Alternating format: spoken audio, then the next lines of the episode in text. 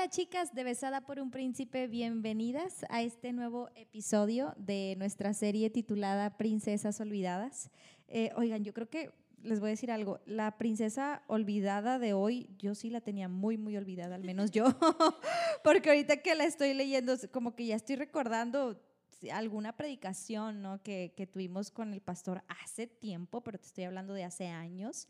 Y pues sí, sí la podemos encontrar ahí, en la Biblia y si fue alguien eh, que trascendió, lo vemos por ahí en, en jueces 4, pero ¿por qué? ¿Qué fue lo que hizo esta mujer, esta mujer llamada Jael y en, en otras versiones, bueno, de otras maneras podemos encontrar su nombre también como Yael, pero aquí en, en esta versión que estamos leyendo la palabra hoy eh, viene como Jael.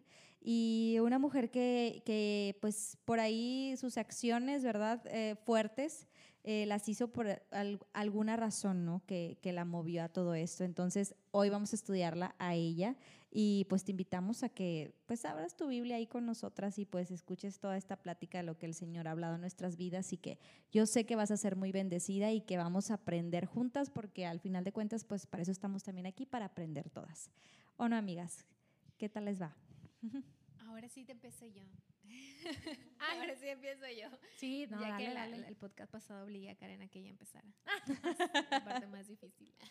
Este, oigan, pues sí, realmente esta mujer es, aparece, no sé, tres versículos en la Biblia, pero realmente lo que hace, o, o el contexto de la historia de, de, de Jael, es lo que estamos viviendo hoy en día en esta sociedad es lo que estamos palpando y es uno de los problemas principales en el mundo. Y tú puedes encontrar esta historia en jueces 4. Si tú abres tu Biblia y en jueces 4 te vas a dar cuenta que, que habla de Débora, ¿no? Pero todos conocemos a Débora. Todos sabemos lo que Débora hizo y todas Ajá. quieren ser como Débora y mil de cosas, ¿no? Pero casi al final de este pasaje aparece esta mujer. Y te voy a dar así súper rápido el contexto de la historia. Débora era una profetisa, bueno, era una juez del pueblo de Israel. Recuerden que en ese momento Israel no tenía reyes, se guiaba solamente por los jueces. Y entonces, entre todos, apareció una mujer y ella es, es Débora. Entonces, eh, el Señor le da una palabra a Débora. Tenía, había un tiempo de guerra, era, era un punto en el que tenía que salir el pueblo a derrotar a, a, a, un, a un rey y en especial a un hombre que se llamaba Cisara. No sé muy bien cómo se pronuncia, si lo digo mal, disculpen. Creo que tiene acento en la I, yo digo que es Císara. Císara, Uh -huh. ok. Císara. Bueno, muy bien. Y entonces, eh, Císara era un hombre, era un matón, era un hombre muy malo. Entonces el Señor quería traerlo abajo, ¿no? De, derrotarlo y derrotar al rey que lo había ahí contratado. Y entonces para eso el Señor llama a Barak y ya le dice a, a través de Débora Barak, pues vamos a ir a la guerra, júntate tanta, tal cantidad de hombres. Si tú lees ahí la Biblia, te dice específicamente cuántos hombres, cuántos soldados, todo, ¿no? Y hubo muchas cosas que hizo Barak, pero en especial eh, hay un punto en donde Débora le dice, eh, Barak, eh, es, es, el Señor dice que tienes que ir a la guerra y tienes que, ahí se me atoró la Biblia, discúlpeme, tienen que ir a, a, a derrotar a Císara, ¿no? Y entonces ahí en jueces 4, 8, si más no me equivoco, ahorita no, no tengo aquí para leerlo, uh -huh. pero si más no me equivoco, dice, Barak le dijo, yo iré, pero solo si tú vienes conmigo. En el 9, muy bien, dijo ella, iré contigo, pero tú no vas a recibir la honra en esta misión, porque la victoria del Señor sobre Císara quedará en manos de una mujer. Y ahí ya está profetizando sobre la aparición de Jael. Entonces realmente está hablando y nos está diciendo que, que el Señor tenía un plan perfecto y ese plan era que Barak tomara su lugar, pero Barak le dio miedo. Y entonces, ¿qué hace? Pues sí voy, pero ve tú conmigo, Débora, porque pues la verdad es que le temblaron las rodillas. Uh -huh. Y entonces Débora dice, ok, el Señor dice que está bien, sí voy a ir contigo, pero entonces como tú no quisiste tomar tu lugar, como tú no tomaste lo que el Señor había designado ya para ti, el Señor va a hacer lo que dijo y va a matar a Císara, pero lo va a hacer por mano de una mujer. Y si lees más abajo, en, ahí mismo, en jueces, dice, bueno, después ah, te viene narrando la guerra y cómo Císara sale corriendo y, y se va a ocultar. Y entonces, en, déjame te digo exactamente. ¿Será en el 21? No. En el 20, jueces 4.20 okay. dice, Císara, Císara salió corriendo de la guerra, se va a ir a esconder. Dice, Císara le dijo a Jael, ahora ve a la entrada y quédate ahí. Si, si viene alguien y te pregunta, ¿hay alguien adentro? Contesta que no. Císara estaba tan cansado que se quedó dormido. Mientras tanto, Jael fue a conseguir una estaca y un martillo. Entró sin hacer ruido y clavó la estaca en la sien de Císara. La estaca le atravesó la cabeza y se enterró en la tierra. Así fue como murió Císara. Al poco tiempo llegó Barak buscando a Císara. Jael salió a recibirlo y le dijo, entra y te mostraré al hombre que estás buscando. Entonces Barak entró y vio a Císara muerto en el suelo, con la estaca atravesada. Ese día Dios derrotó a Javín, rey de Canaán, e hizo ganar al pueblo de Israel. Desde ese momento el pueblo de Israel trató a Javín con más y más dureza hasta que lo destruyó. Aquí vemos cómo aparece ella de la nada prácticamente. Eh, en el versículo 17 es donde aparece y solamente dice que Císara escapó y llegó a un lugar en donde vivía una mujer que se llamaba Jael, esposa de Eber, era de los kenitas, y, y ya, prácticamente ella salió de la nada. O sea, fue todo lo que se habla y lo que se habla, wow, wow lo que se habla. ¿eh? Y, wow, o sea, realmente esta mujer no tenía ni parte ni suerte con el pueblo de Israel, ellos no tenían nada que ver, ellos estaban fuera, pero Barak suelta lo que Dios le había dado, suelta su lugar y se lo da a esta mujer que aparece de la nada, así floreciendo como en el desierto. Y ella se arma de valor y lo hace. Y, derrota a Císara. Lo engaña y, ahí, gracias a lo que ella hizo, Israel pudo derrotar a sus enemigos. Qué impresionante es ver, el primer punto es ver cómo el varón suelta su lugar. Y hoy en día lo estamos viendo a diestra y a siniestra, por donde voltees, hombres que sueltan su lugar y que prefieren, bueno, sí, pero mejor tú, y se lo delegan a una mujer.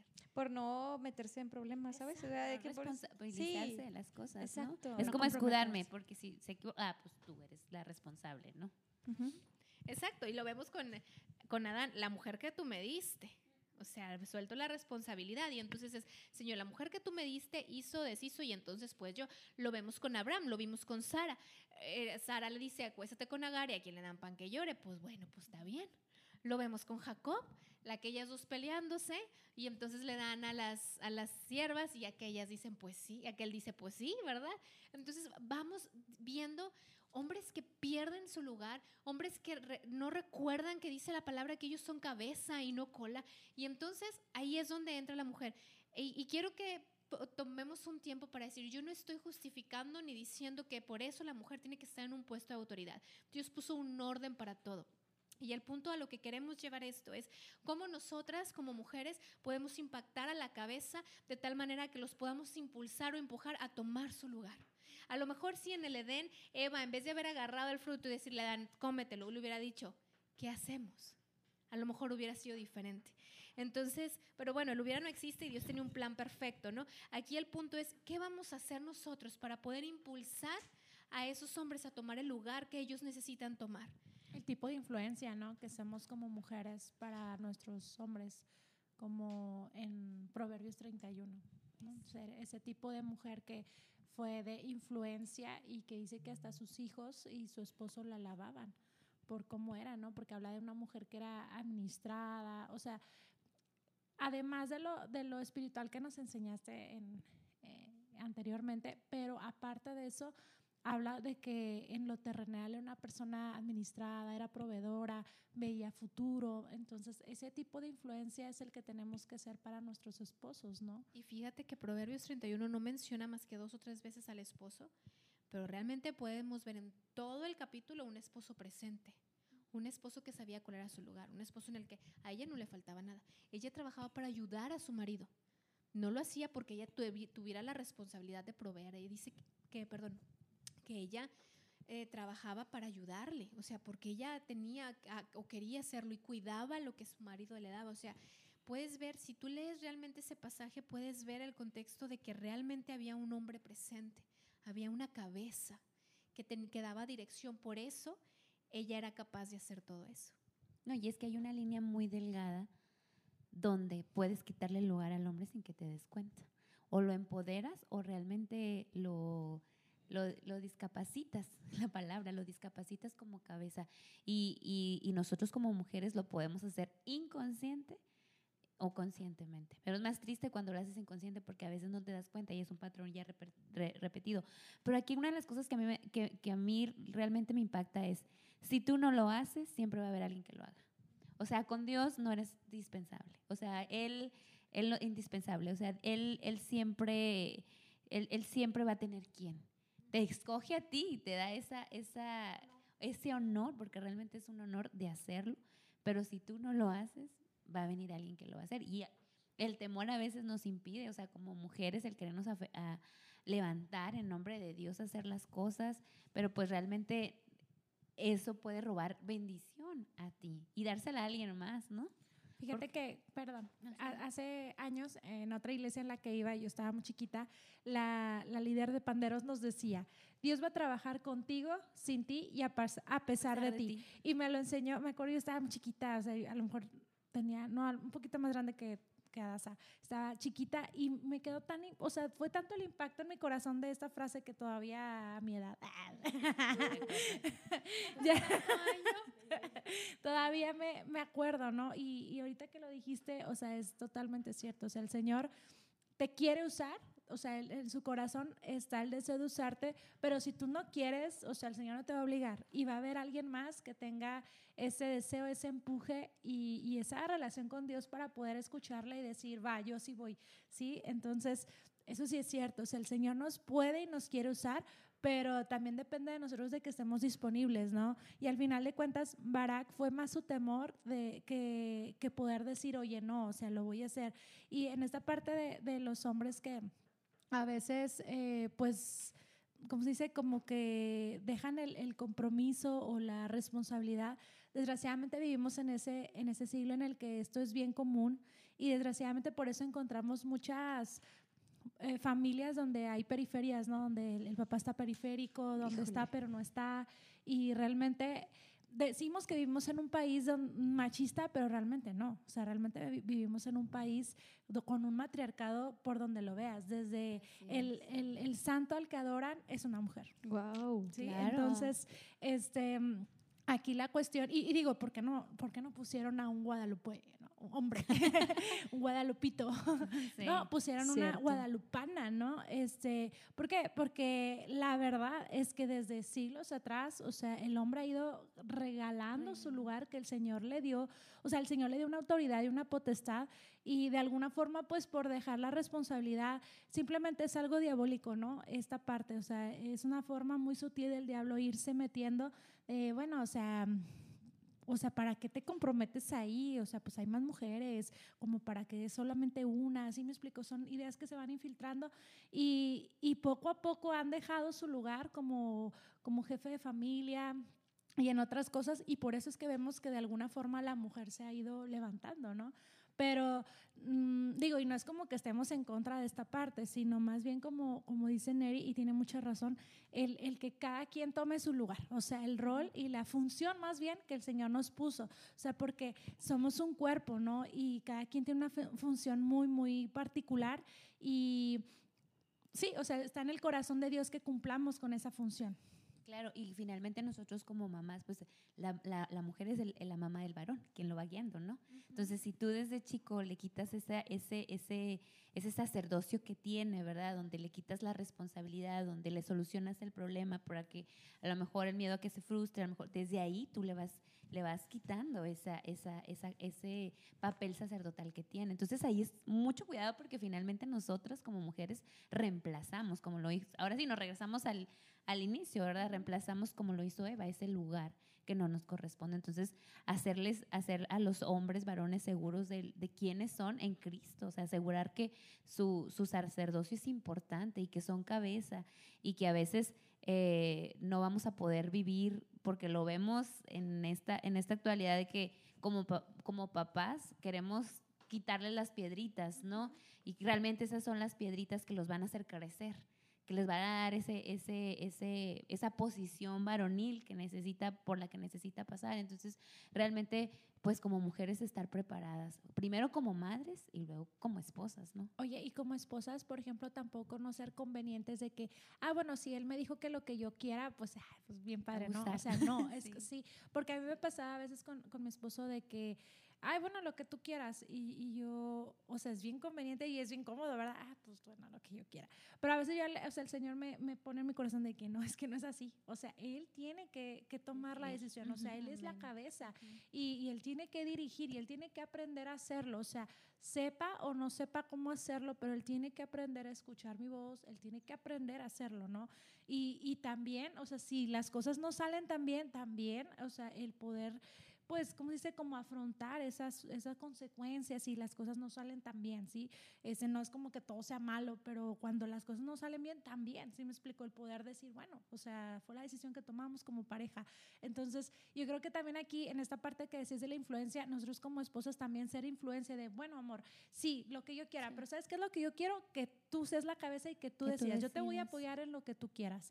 Yo les contaba tras bastidores que eh, tuvimos una situación en pareja, este, donde un familiar de mi esposo estaba enfermo y íbamos a ir a visitarlos, pero este, pues la verdad es que podíamos contagiarnos. Entonces él me decía, no, pues es que no quiero ir porque podemos enfermarnos, ¿verdad? Este, ¿Tú cómo ves? Y yo dije, no, zafos, ¿verdad?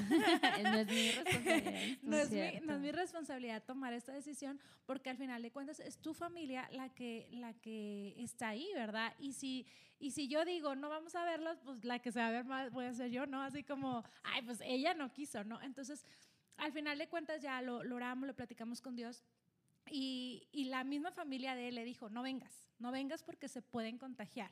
este, entonces, ya para eso le, le ayudó un poco como para hacer más claro su decisión, pero al final de cuentas él tomó la decisión. Entonces, como esposas también tomar esta influencia de decir, oye, ¿sabes qué? Eh, gracias por tomarme en cuenta, pero ¿cómo ves si, si tú, tú lo decides, no? O sea, yo te puedo dar mi punto de vista, pero tú toma tu lugar como autoridad y yo me voy a someter. Es algo lo que el Señor me ha estado llevando a aprender es bien difícil porque como mujeres también, volviendo a lo mismo, vivimos en un matriarcado. A pesar de que decimos que eh, es un país machista, vivimos en un matriarcado. O sea, es la mujer la que toma las decisiones en México, así es. Entonces, eh, es bien difícil como salir de esa esclavitud espiritual donde nosotros somos las que, las que hacemos las cosas y, y de repente el tener que, pues sí, doblar las manos y decir, sí. no, y, ahora y sobre todo no lastimar su papel de hombre, porque a veces nuestras palabras, por una cosa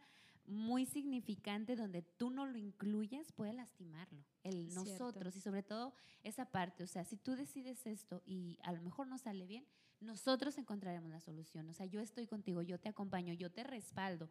O sea, que él siente ese acompañamiento. No ese acompañamiento de yo lo voy a hacer por ti, sino ese acompañamiento de yo estoy aquí para que encuentres consuelo en mí. Porque a veces como mujeres somos de que... y no, pero es que tú... Te lo dije. Vamos, él te lo dije, famoso.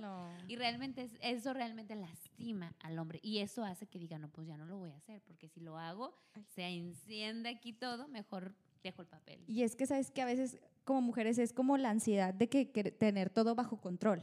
Es, a veces nace mucho de eso. Entonces, cuando le dejamos todo en control al Señor, incluso, bueno, esto es súper importante, todo esto también de que Señor, bueno, eh, Él es la cabeza y bueno, yo oro por Él, por, lo, por sus pensamientos, por, lo, por las decisiones, por las acciones que Él vaya a tomar, pero lo dejo primero en ti, Señor, y ya tú vas, a, o sea, es un efecto dominó, no, todo va a caer de la manera en que debe de ser, porque estamos confiadas en Él, pero es hasta ahí como el Señor también prueba en nosotras como el, querer controlar todo, nuestra fe y toda nuestra ansiedad y todo lo que nosotras podamos presentar, porque te digo, a mí me pasa mucho de que, que todo lo quiero bajo control, que todo esté bien y no todo, o sea, no está en mis manos, es el Señor y quien finalmente va a hacer. esas cosas que no están bajo tu control son las que te van a hacer crecer. Así es, aprendes. Son las que te van a hacer crecer en lo, en lo individual y en, el, y, en, y en lo matrimonial también.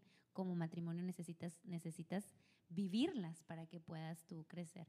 Pero sí, cuidar muchísimo esa parte de cómo nos dirigimos al hombre y si algo no está acomodado en la posición correcta, en el orden de Dios, va a haber un desorden y va a estar todo un caos. Entonces realmente, claro, primero Dios y luego ahora sí tú eres la cabeza y ya sigo yo y luego ya los hijos.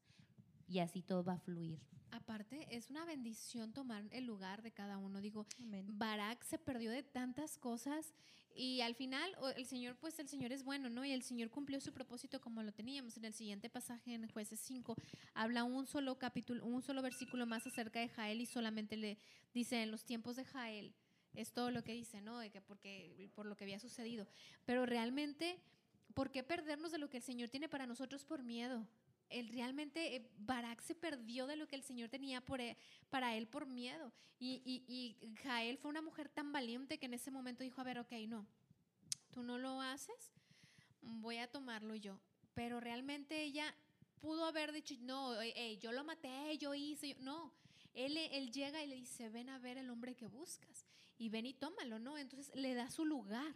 Jael le da su lugar. Jael sabía que, ok, yo hice el trabajo, sí, pero le doy su lugar.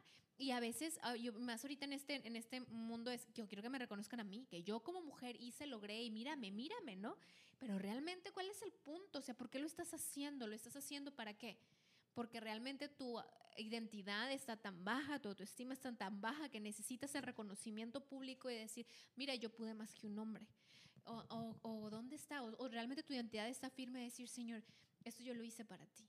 Y que me vean o que no me vean, Señor, con que tú me veas para mí es más que suficiente. Y Jael, Dios vio a Jael. Entonces, realmente, y la vio desde antes, por eso la escogió en el momento en el que Débora sacó la profecía de una mujer va a tomar tu lugar. En ese momento ya estaba hablando acerca de, de Jael. O sea, el Señor ya la tenía en su corazón, ¿no? Entonces, realmente nosotros debemos entender y ver esa cuestión y verlo de esa manera de decir, Señor, eh, yo quiero ah, moverme, yo quiero moverme en ti, yo quiero hacer lo que tú quieres para mí, Señor. Y en el momento en el que tú lo tienes sin querer tomar una posición que no me corresponde. Porque así lo hizo ella. ¿verdad? Y someternos en amor, ¿no? E- Esa parte es bien importante. Es, es luego bien difícil, pero es bonito. O sea, es, es, es padre cuando con el Señor te sometes en amor y también con tu esposo, ¿no? O sea, Y también. aparte, un hombre en, encoronado en su casa brilla. O sea, realmente. Y tú como mujer te sientes plena, porque Exacto. él está en la, la- la posición que debe de estar tu cabeza. Y pues realmente es, es, es acomodarlo, si no es un caos. Y vemos ahorita que estamos viendo en un caos social, porque realmente la cabeza está distorsionada. O sea, ahorita todo el mundo está, por, por- está en una lucha por ese lugar, que realmente si supieran que la, la posición en el orden tal cual Dios lo, lo, lo puso es, es lo correcto, es lo que va a hacer fluir, es lo que va a hacer crecer como sociedad, como digo, ahorita que, que la diputada, que se exige que haya una mujer en el los congresos, que se exige, o sea, realmente, digo, no es que no seamos capaces, sino realmente hay un orden, un orden para todo. Y ese orden es por algo, no es nada más porque, no, o sea, el Señor puso un orden porque realmente el Señor sabe que necesitamos una cabeza. Nosotros somos una costilla, las mujeres son las costillas y eso es bueno, eso no tiene nada de malo, pero el mundo te dice, eso es malo, no tienes honra, no tienes lugar, pero no es cierto. O sea, imagínate un cuerpo sin costillas. No es capaz de vivir. O sea, realmente no hay nada que proteja los pulmones y el corazón. No hay nada que proteja los órganos principales y vitales.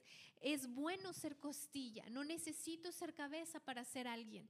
Es bueno ser el lugar en el que estoy. Y, y ahorita vemos la sociedad y lo ves en todas las generaciones, desde adultos de 60, 65, 70 años que no toman su lugar, hasta niños de 5, 6, 7 años. Es, es impresionante ver, eh, como maestra en mi salón tengo exactamente la misma cantidad entre niños y niñas y yo te puedo decir que todos los niños, todos, no puedo hacer lo que venga una de mis compañeras y lo haga. Y las niñas saltan a hacerlo.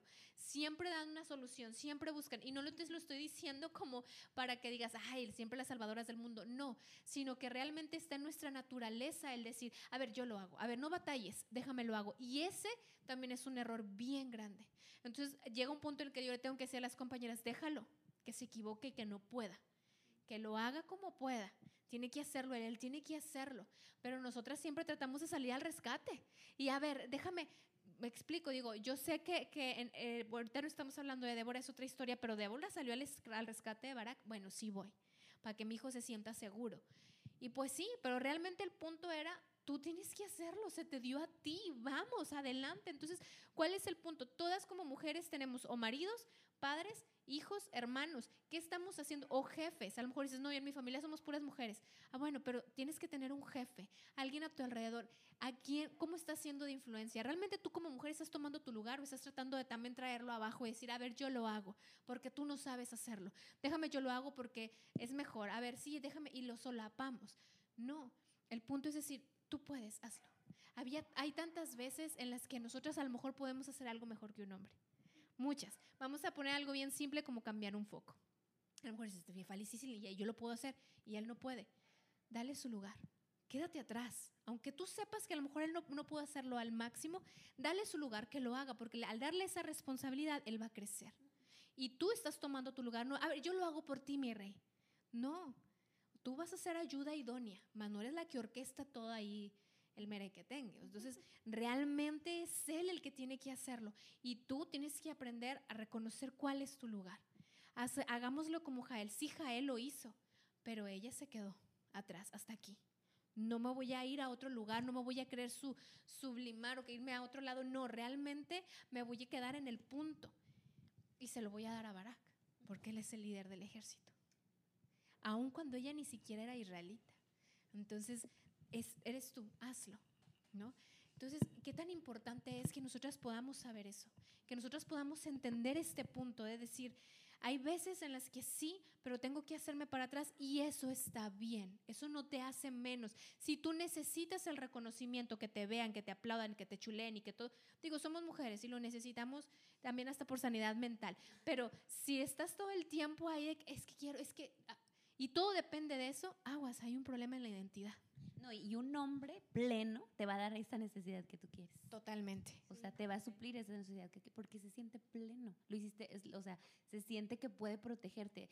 Mi esposo siempre me dice, es que el más, el más grande temor de un hombre es no poder proteger a su familia, el no poder enfrentar, porque es una responsabilidad. Entonces, sí, si tú le das ese lugar de, oye, no importa la situación, yo me siento bien, yo estoy bien, yo estoy completa, tú tienes el lugar, te va a dar la necesidad, te va a suplir la necesidad que hay en ti. Sí, o sea, y en la plenitud tuya está la plenitud de Él y en la plenitud de Él está la plenitud tuya. Entonces, ese es el punto al que nosotros tenemos que, llegar y tenemos que entender eso. Como siempre lo decimos, es un círculo. Entonces, eh, realmente ahorita, por ejemplo, nadie decía lo que decía su esposo, ¿no? De que eh, ellos, su preocupación es eso, ¿no? El, y realmente cuando ellos cubren eso, cuando ellos, si tú ves las canciones esas del mundo, esas canciones mundanas, que hablan acerca de que, este, sí, que tú me haces sentir mujer y que tú me y todas hablan de que tú me haces sentir mujer. Qué padre. Pero ellos, para que eso pase, ellos tienen que sentirse hombres. Ellos tienen que sentir realmente quién yo soy como hombre. Y cuando ellos sienten cuál es su lugar, que se sienten admirados, que se sienten que ellos son capaces de hacerlo y que tú crees en que ellos pueden hacerlo, entonces ellos van a saciar tu necesidad también. Pero si todo el tiempo tú lo estás castrando, eh, no, no puedes, ay, qué feo te quedó, así lo hiciste, no, no, pues es que este no hace nada y no sé qué, no, pues nada más me trajo la quincena y fue bien poquito. Oye, lo estás castrando al pobre hombre, le estás quitando en su lugar, ¿no? Y, y entonces ellos también se pueden agarrar de ahí. Vemos, ah, bueno, yo sé que ya se nos acaba el tiempo, perdónenme, chicas, este, pero vemos una estrategia que Satanás hizo y orquestó a lo largo de los años que ha sido infalible y se ha quedado tan grabada en la mente humana y nos vamos como 50 años atrás, no, un poco más. Y eh, hablamos acerca de cuando fueron las guerras, las guerras mundiales. Las otras guerras sí, pero las guerras mundiales, y en especial esta última, la Segunda Guerra con, con todo esto de, Alemania y así. Eh, los principales países, los que tenían que salir a la guerra, eran los hombres que se acababan de casar o tenían familias dejando desprotegida a la mujer y a sus hijos. Entonces ellos vuelan a irse, ¿no? Y o unos mueren u otros regresaban, pero no regresaban completos, o sea, regresaban ni en su alma ni en su cuerpo. Y entonces, ¿qué sucede en ese tiempo? La mujer toma el lugar del hombre. Entonces, desde ahí Satanás empezó a tejer algo que ahorita estamos viendo ya la culminación del patrón así completo y ahorita para que se dé vuelta atrás está bien complicado, pero realmente se le dio a la mujer un lugar que ella no tenía que tomar y lo tomó por necesidad. Ella tenía que defender a su familia, ella tenía que proveer, ella tenía que hacerlo y no había nadie más que lo hiciera. Y todo esto por causa de un hombre que se le ocurrió pensar que él era lo mejor del mundo. Entonces, realmente sucede toda esta revolución y de ahí para acá las mujeres se dieron cuenta que no necesito de un hombre, puedo hacerlo sola. Soy tan autosuficiente. Yo puedo con mi casa, yo puedo con mis hijos, no te necesito. Entonces, si te quieres ir, pues que se vaya. Entonces, adiós, ¿no? Y, y, entonces de ahí empezó, poco a poco, poco a poco. Entonces, esas ideas de mujeres que habían sido heridas en, ese, en esa generación pasaron a la siguiente generación. Y ahorita lo vemos en jóvenes que realmente están enojadas con el mundo, en jóvenes que realmente no quieren tomar su lugar y creen que tomar el lugar de una mujer es una ofensa. O sea, es porque me ves que soy menos y es porque crees que no soy suficiente. Pero realmente la que cree que es menos y cree que no es suficiente es ella misma. Entonces, el, el punto es que podamos ser tan feministas como Jael lo fue. Realmente decir, este es mi lugar y no pasa nada. Está bien ser costilla. Está muy bien ser costilla. Entonces, y Jael no fue débil, fue fuerte. De hecho, la forma en que lo, que lo mata está bien interesante. O sea, le clavó una estaca. ¿Estás de acuerdo que eso no es algo nada fácil? Se ocupa mucha fuerza. O sea, ¿estás de acuerdo que tuvo que atravesar? O sea, para empezar, era un clavotote o sea, porque era de una tienda, ¿verdad? Entonces era una cosa, yo me imagino, bastante gruesa y, tuvo que tener suficiente fuerza para clavarla y pasar. Dice que pasó completamente su cabeza. Entonces, estamos hablando de, efectivamente que esta mujer era fuerte. Era una persona muy, muy fuerte, tanto de, de físicamente. físicamente, o sea, de su corazón. Ajá, sí. Yo, yo me pongo a pensar si yo estaría, no, estaría súper nerviosa, temblando, Temblorina, todo el cuerpo, que sangre este, fría. toda estresada, ¿sí me explico? O sea, para empezar, este, o sea, tuvo que tener tanta fuerza para que este hombre no se diera cuenta. ¿Sí o, si, o si fuera en estos tiempos, si estuviera en el periódico con serpentinas y bambalinas de que la mujer que logró, o sea, de donde buscando, como decía Neri ahorita, mi, el, mi reconocimiento. Y en cambio ella no. lo dejo. Pero a, lo que yo quiero llegar aquí es que ahorita que decías de que muchas veces se nos creemos esta, esta falacia de que las mujeres somos débiles, pero esta mujer no fue débil. O sea, para empezar, volvemos a lo mismo. O sea, yo me pongo a pensar, siempre que leo este, este pasaje de la Biblia, mi mente piensa, ¿y por qué no, por qué no se despertó Sara? O sea, sí, bueno, no se despertó porque fue tan fuerte que lo, lo de haber hecho en un solo trancazo, ah, perdón por la palabra, pero lo de haber hecho en un solo movimiento que pues sea, pues no, pudo, no pudo despertar, o sea, ya estaba muerto. Entonces, la verdad es que eh, de, de, débiles no tenemos nada, o sea, sexo débil no somos, simplemente, inclusive lo que dijiste ahorita de, de que somos costilla, o sea, es un órgano, eh, bueno, de hecho es un hueso, ¿verdad? Que está súper, súper... Eh,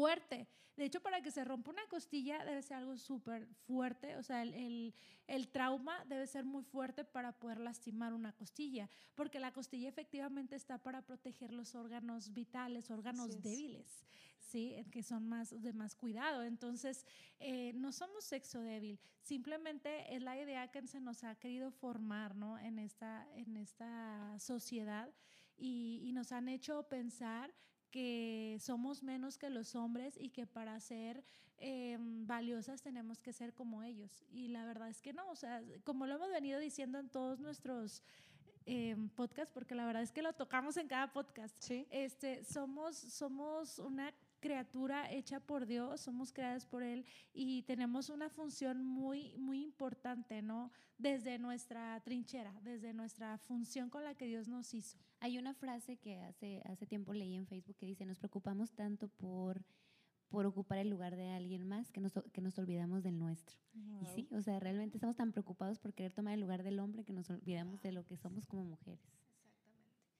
Podamos entender eso, tomemos a, a esta mujer como ejemplo en su, en su fortaleza física, en su fortaleza mental, en su fortaleza espiritual, en su fortaleza en el alma, el, el, traerla, el dejar entrar a este hombre nefasto a su casa y hacerlo con una seguridad. Fue una mujer inteligente, fue una mujer sabia, sabía lo que tenía que hacer. Ella Estratega. sí, exactamente. Ella pudo aliarse con él y decirle, no, hombre, realmente, y a ver qué me saco, o saber qué, qué le saco bueno, ¿no? Pero realmente no fue así, fue sabia, sabía hacia dónde tenía que hacer lo que era correcto. Fue inteligente al dejarlo entrar y acuéstate aquí y taparlo y traerle la leche. En vez de traerle agua, le trajo la leche. Entonces, y sabemos que, bueno, pues para que se durmiera y estuviera como que más relajado el asunto, ¿no? Entonces es tan importante eso, tan pero tan importante que, que nosotras realmente podamos saber que así somos.